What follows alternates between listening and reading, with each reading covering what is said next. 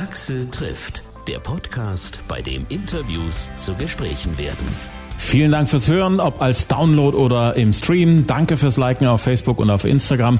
Ich bin Axel Metz und für mich ist der aktuelle Podcast etwas ganz Besonderes, weil ich genau vor zwei Jahren, Anfang November, den Trailer für diesen Podcast hochgeladen habe ohne irgendwas groß zu erwarten, was so Resonanz angeht.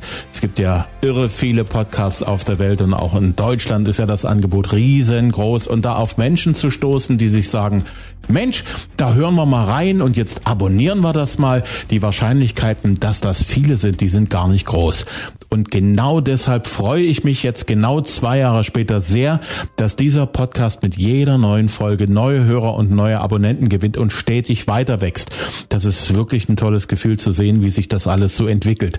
Ohne euch, die ihr jede Woche eine knappe halbe Stunde eurer Zeit hergibt, um zu hören, was so im neuen Podcast Axel trifft so abgeht, was der jeweilige Künstler sozusagen hat, würde ich heute nicht schon wieder ein neues Gespräch am Start haben. Also, Dankeschön für jede einzelne Empfehlung an Freunde oder an Bekannte oder an Kollegen.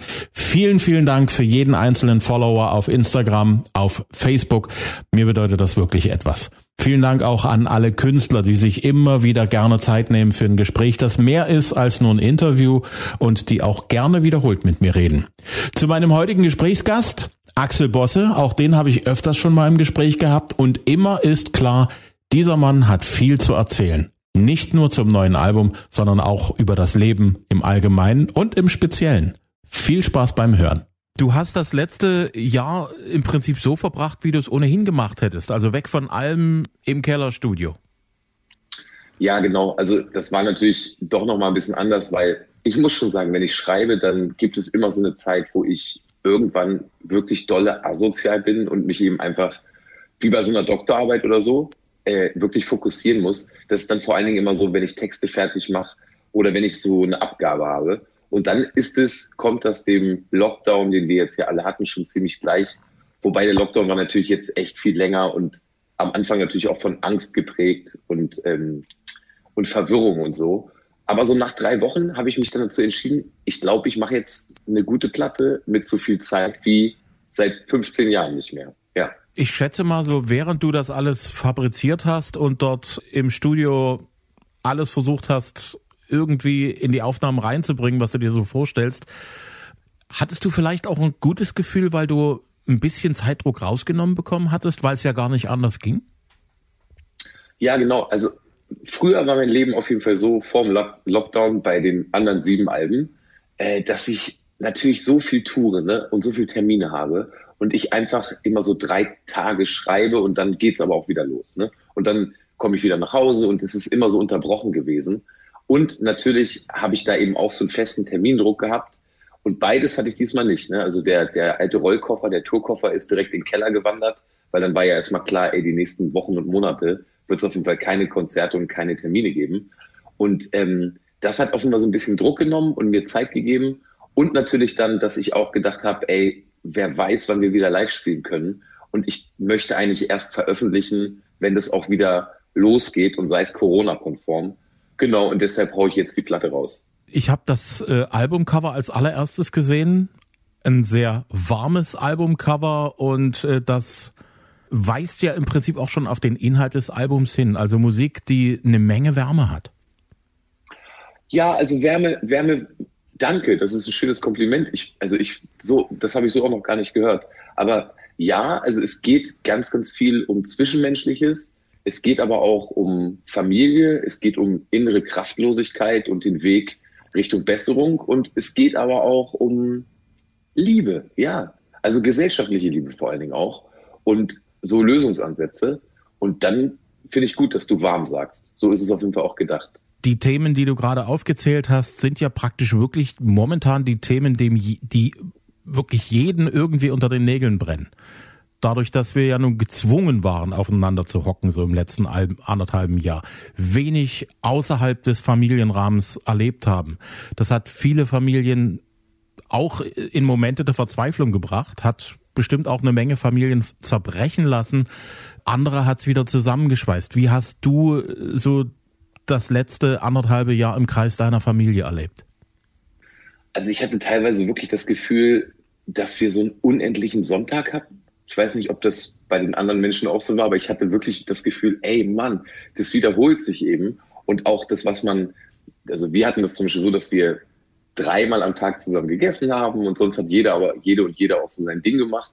Und ähm, genau, ich hatte einmal dieses Sonntagsgefühl, dass man gar nicht so richtig wusste, außer dass ich Musik gemacht habe und meine Tochter und meine Frau eben auch so ihr Ding gemacht haben, ähm, dass es aber so unendlich ist. Also im positiven oder im negativen Sinne könnte man sagen, so ein bisschen wie Haft kam mir manchmal mein Zimmer vor, in dem ich so Musik gemacht habe, weil es jeden Tag immer so dasselbe war. Und ähm, aber jetzt mal, um auf die Familie zu kommen, ey, wir haben das so gut hingekriegt. Ne? Und wir haben echt ein gutes, entspanntes WG-Leben gehabt mit viel Spaß und ganz viel miteinander. Und uns hat das auf jeden Fall nochmal dolle zusammengeschweißt. Was mich sehr für dich freut, weil du bist ja Papa von einer Teenager-Tochter. Gerade in diesem Altersabschnitt äh, haben es ja Teenager wirklich alles andere als leicht und jetzt dann noch diese ganzen Beschränkungen, unter, die sie, unter denen sie leben mussten, Schule, Freunde, einfach mal so auf Party gehen, ging ja auch alles irgendwie nicht. Und dazu dann noch der, der Abnabelungsprozess von den Eltern, was ja von Kind auch noch wichtig ist, was auch irgendwie gehemmt war, weil äh, kommst ja nicht wirklich raus als Kind. Ich finde das toll, dass, dass du sagst, wir haben das super gemeistert. Ja, total. Aber ich muss auch schon sagen, also genau für diese ganze, also für diese ganze Jugend äh, hat's mir ne, am allermeisten leid getan. Natürlich aber auch, also eigentlich für alle, äh, auch für die Kinder, also auch für kleine Kinder, wie schrecklich, ne? wenn man eigentlich laufen muss und rennen muss und im Kindergarten sein muss und sich sozialisieren muss und dann hängt man eben dann doch zu Hause rum und äh, darf nicht raus. Schrecklich, aber ey, so die Kids und jungen Erwachsenen zwischen 15 und 22, ich meine, ey, das war die Zeit, da habe ich irgendwie, da bin ich in Berlin verloren gegangen, ein Döner am Tag und sonst äh, falsch verlieben und alles machen eben, ne? tanzen, sich die Hörner abstoßen und so weiter. Und ähm, wenn einem da so anderthalb Jahre genau dann so ein Lockdown dazwischen kommt, wo das eigentlich passieren muss, dann ist das wahnsinnig, wahnsinnig schwer. Hm. Dein Album ist das achte mittlerweile. Es ist wirklich, wirklich beachtenswert, dass dir die Themen überhaupt nicht auszugehen scheinen. Du schöpfst immer wieder neue Themen raus und bringst auch die Sachen, die du schon vorher gemacht hast, immer wieder in einen neuen Zusammenhang. Woher holst du die ganze Inspiration? Na, es ist also schon so, als ich angefangen habe, habe ich mir geschworen, ich möchte, wenn ich jetzt Bosse mache, und das bin ich ja in dem Falle selber, ich möchte mich so wenig es geht wiederholen. Ich möchte musikalisch nicht stehen bleiben. Äh, ich möchte mich weiterentwickeln. Das tut mir manchmal auch leid für meine Fans. Und ähm, dass sich die Sachen dann einfach manchmal ändern. Und ich finde auch das Album ist jetzt so musikalisch ganz schön viel, so, ne? also ganz schön divers oder man könnte auch negativ sagen, ohne roten Faden, was vielleicht aber auch interessant ist. Äh, und textlich ist es so, dass ich eben immer noch finde, dass es genug Sachen gibt, ähm, sowohl gesellschaftlich als auch bei mir selber, als auch ähm, einfach so aus der Fantasie, die einfach interessant sind und die auch noch gar nicht so oft besungen wurden. Und ich freue mich aber trotzdem jedes Mal, wenn ich noch so ein Thema finde, was diese ganzen Parameter so mit sich bringt und dann, äh, dann ist das toll, da einen Song drüber zu machen. Äh, es wird aber nicht einfacher. Also merke ich eben auch, achtes Album, ich habe schon ganz schön viel gesagt und ganz schön viel auch Melodien rausgehauen. Sich da nicht zu wiederholen, ist ja fast unmöglich. Der letzte Tanz hat es ja nun wirklich sehr, sehr gut geschafft, sich im Radio zu etablieren. Wird oft und gerne gespielt von den Leuten, die äh, Radio machen hier bei uns im Land.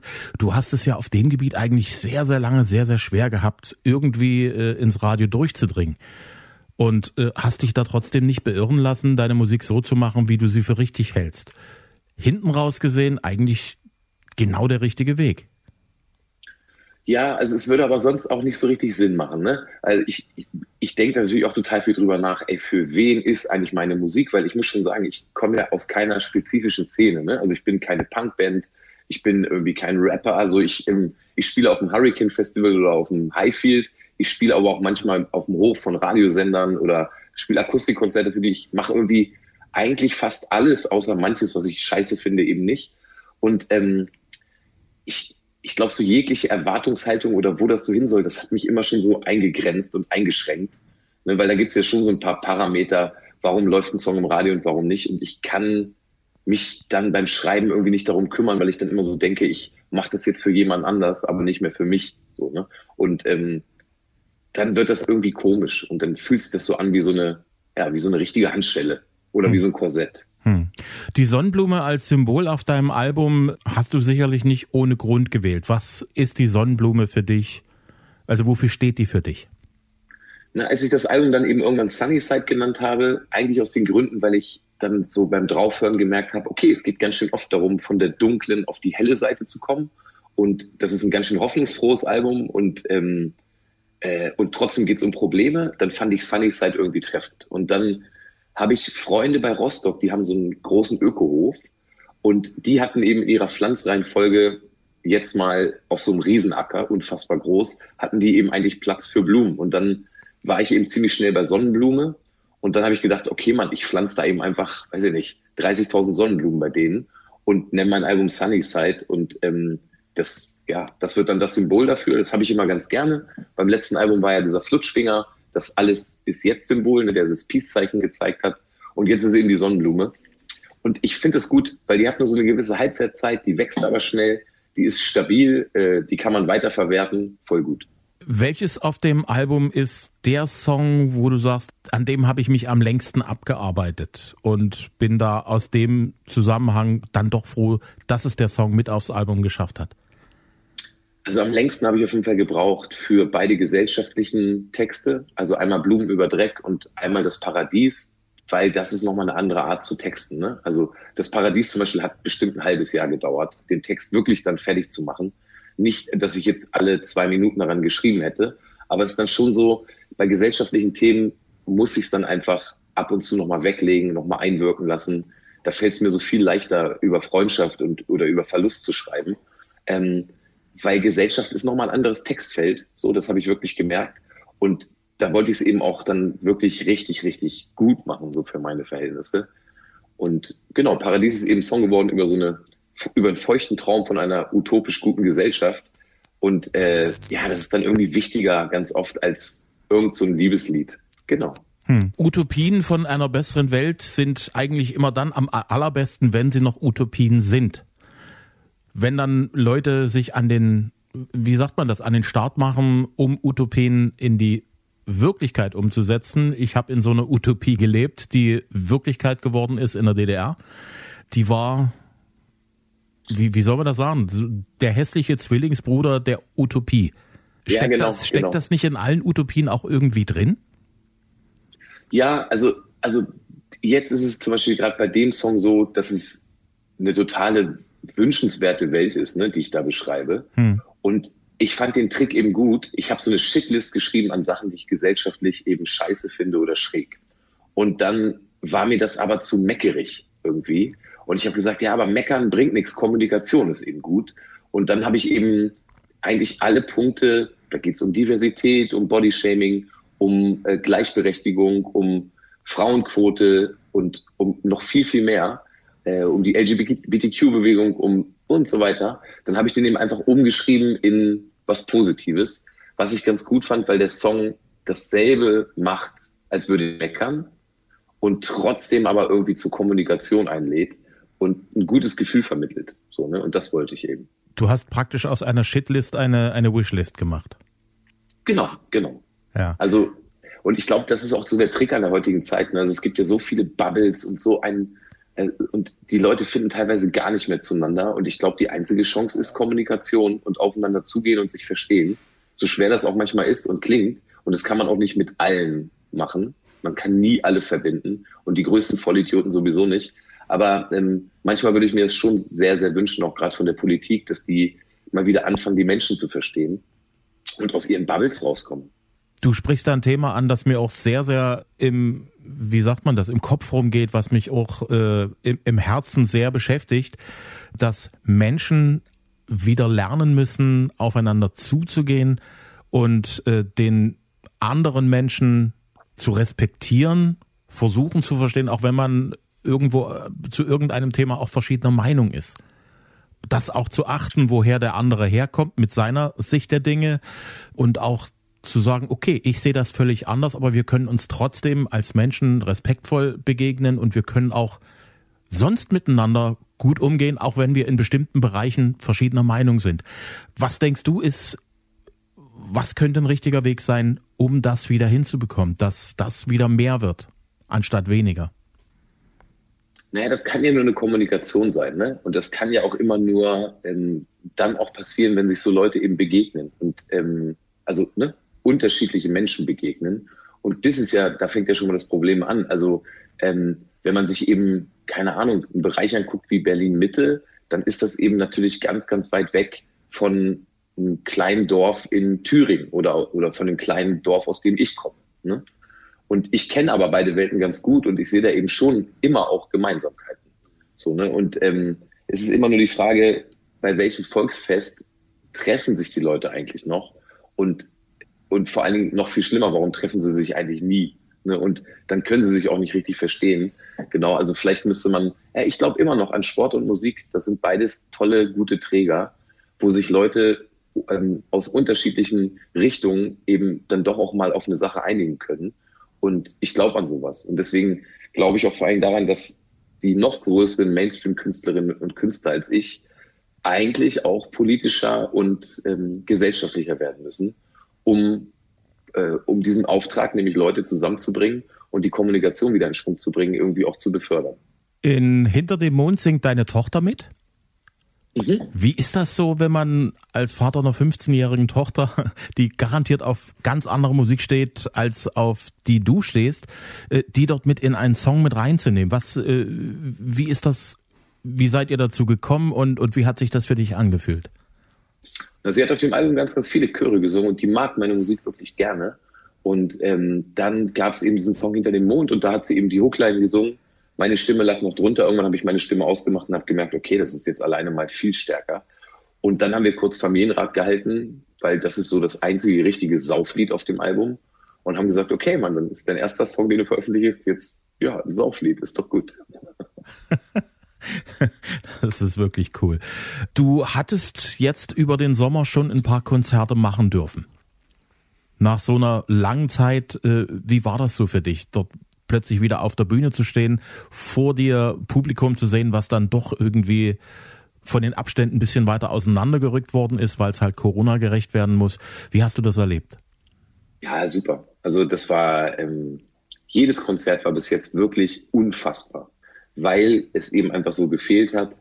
Äh, die Leute haben sich an die Corona-Regeln gehalten, hatten trotzdem total viel Spaß, wurde viel geheult vor Freude, weil es einfach wieder losgeht.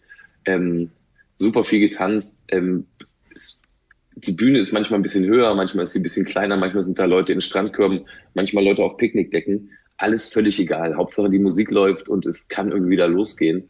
Und, äh, und ja, also auf der Bühne stehen macht lebendig. Für die Leute ist es super. Alle hatten wirklich immer Monsterspaß und vor allen Dingen ähm, ist es eben auch für die ganze Branche eben toll, weil auch der Poffertier-Stand konnte sich wieder aufbauen. Die Dixie Club Firma war wieder da, die Security Firma ist da, die Lichtfrauen und Lichtmänner sind da und alle ähm, fangen eben wieder an zu arbeiten und in Brot zu kommen, was natürlich total wichtig ist. Also pff, perfekt. Hm. Wann geht's für dich denn mit dem neuen Album konkret auf Tour? Das wird schon noch ein Stückchen warten müssen, ne? Genau, also wir haben, wir haben unsere Tour jetzt verschoben auf April 22. Ähm, und ich gehe im Moment davon aus, dass, also ich sehe da auf jeden Fall Licht, sage ich mal so das wäre wirklich für alle zu hoffen, dass es dann doch nächstes Jahr endlich wieder, dass das Leben für uns alle, auch die Kultur, endlich wieder in die Spur kommt. Wir drücken die Daumen. Auf jeden Fall. Ich danke dir sehr. Ich drücke die Daumen für nächstes Jahr, dass es eine Menge toller Live-Momente geben wird. Hoffentlich auch in Dresden, hoffentlich auch in Leipzig. Und äh, wenn du in der Gegend bist, komm gerne dann auch vorbei. Dann Ach, ich danke dir trinken so. wir gemeinsam Kaffee und reden wieder. Finde ich gut. Komm du vor allem auch mal wieder vorbei. Viel Gesundheit, viel Glück. Ciao, ciao. Axel trifft Bosse. Das aktuelle Album heißt Sunnyside, gibt's überall zu kaufen zum Download und auch zum Streamen. Aktuelle Infos gibt's auf axelbosse.de. Wenn es euch gefallen hat, dann liked uns auf Facebook, abonniert uns auf Instagram und bitte sagt's weiter unter euren Freunden und Bekannten. Axel trifft gibt's immer Dienstag, immer neu, kostenlos zum Hören per Download auf Spotify, auf Amazon, Apple Podcast, Google Podcast, auf allen möglichen Podcast-Plattformen, in der Radio Player App, auf Audio Now und hitradio rtl.de. Bis zum nächsten Mal.